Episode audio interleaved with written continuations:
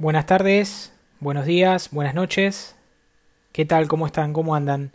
Mi nombre es Nicolás Pantaroto, soy abogado, actualmente me desempeño como prosecretario de la Defensoría Pública Curaduría número 2 del Ministerio Público de la Defensa. Eh, agradezco la invitación a, a todo el equipo de Microjuris. Ya desde el año pasado hemos realizado dos podcasts de diferente temática. Me convocaron especialmente para que hable sobre el CUT, que es el Certificado Único de Discapacidad.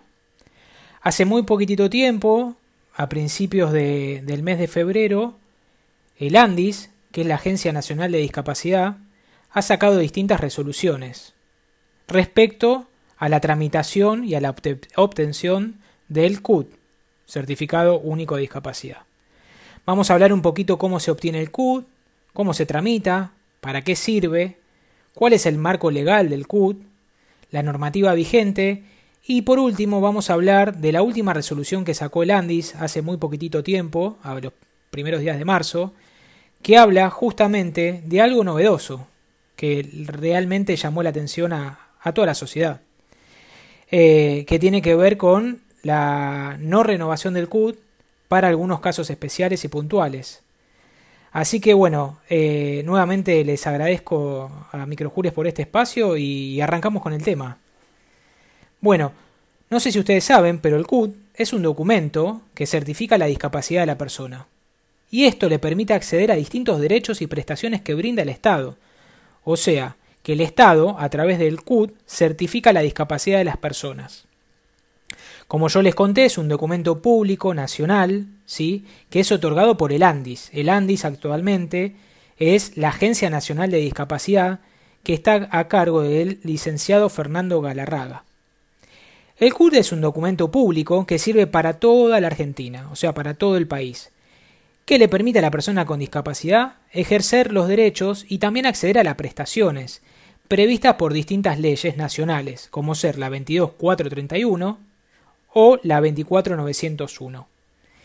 Esta evaluación, que lo hace siempre una junta evaluadora interdisciplinaria, determina si corresponde la emisión del CUT y también la, tramitación. O sea, ustedes están pensando cómo se tramita el CUT, tengan en cuenta que el CUT, al ser un documento emitido por el ANDIS, es un documento gratuito. ¿sí? Hoy actualmente se puede ingresar a la página de, de la argentina.gov.ar y ahí pongan cómo obtener el CUT o cómo obtener el certificado único de discapacidad y le va a aparecer distintas opciones, ¿sí? Hay que sacar turno previo, llenar distintos formularios, requisitos y después le otorgan el turno. Con el turno de manera presencial van y se acercan a la Junta Evaluadora. Tengan en cuenta que el trámite es gratuito, no es necesario contar con un abogado o con un asesor o con un gestor y siempre tienen que tener distintas, digamos, documentación médica de su equipo tratante, del equipo interdisciplinario, de los médicos, ¿sí? Donde siempre eh, tiene que ser actualizada. Y al momento de que la Junta los evalúe, llevar toda la documentación en formato papel. Algo también importante que, que, nadie tiene en cuenta, que hoy en día una vez que se saca el CUT, ¿sí? a esta persona con discapacidad, o a la familia también, ¿no es cierto?, eh, accede a distintos derechos. Por ejemplo, los derechos de la salud. Las obras sociales o las prepagas, ¿sí? una vez si la persona tiene un CUT, le tiene que cubrir el 100% de la prestación de rehabilitación.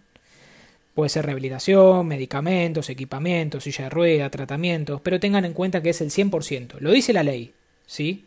Y además, otra cosa importante, que también tiene derecho al transporte, ¿sí? Se puede también gestionar traslados gratuitos en todo el transporte público terrestre de la Argentina, ya sea tanto en, micros, en colectivos o como transportes urbanos. También que te da el CUT, te da también una asignación familiar, también te puede gestionar una ayuda escolar anual por hijo con discapacidad, una asignación familiar, una asignación por cónyuge con discapacidad, distintos derechos quizás previsionales que la persona puede tramitar con la obtención del CUT ante el ANSES. También tiene la exhibición de pago de peajes o de impuestos. Si vos estás acá en Capital Federal y vivís y tramitas el CUT, podés quizás eh, gestionar la excepción de pagos de, de peajes y también de impuesto municipal, patente, entre otros casos.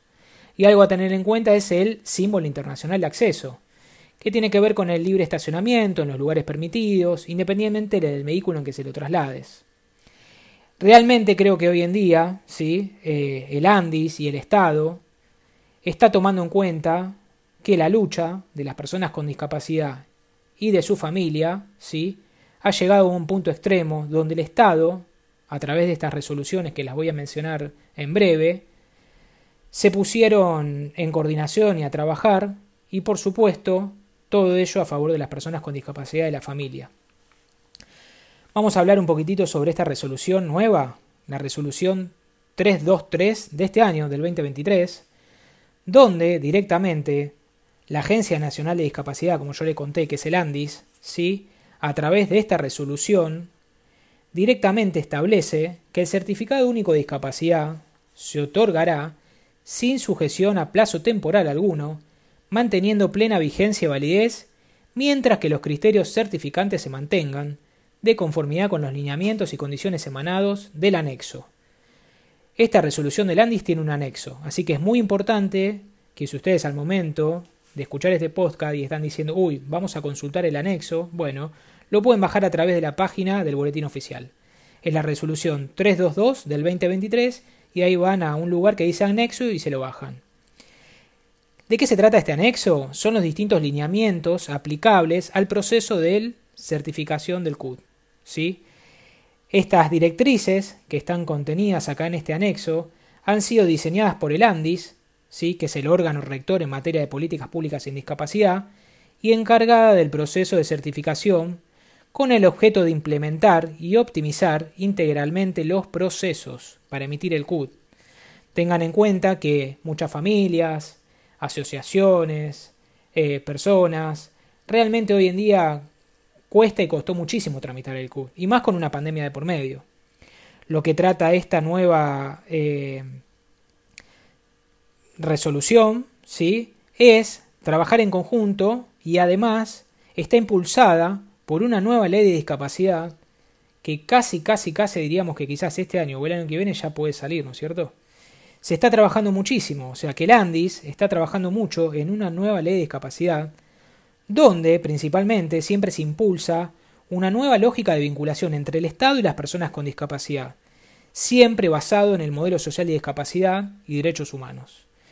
Es muy importante que esta resolución que yo les mencioné, ¿sí? establece también que los gobiernos jurisdiccionales, ¿sí? a través de las juntas evaluadoras interdisciplinarias, Mendoza, San Juan, Córdoba, eh, Jujuy, acá en Cava también, tienen que actualizar las prácticas vigentes en materia de certificación de la discapacidad a las bases establecidas en la presente resolución que les mencioné y además tiene que trabajar en conjunto con el ANDIS. ¿sí? Creo que es una noticia muy muy buena para la familia, porque hay distintos casos que realmente la discapacidad que tiene la persona eh, amerita tener un CUT no renovable. A veces este, tramitar el CUT es, muy engorroso para las familias o para personas con discapacidad en someterse a una evaluación interdisciplinaria, pero bueno, gracias a esta nueva resolución se puede tener en cuenta de que los CUT ¿sí? directamente se otorgan sin sujeción a plazo temporal, o sea que no tienen fecha de vencimiento. Eh, le agradezco nuevamente a toda la gente de Microjuris por esta oportunidad. Seguramente nos estamos eh, viendo o escuchando en otro podcast que tenga que ver con discapacidad, salud mental y adultos mayores. Cualquier eh, sugerencia será bienvenida y hasta la próxima. Muchas gracias.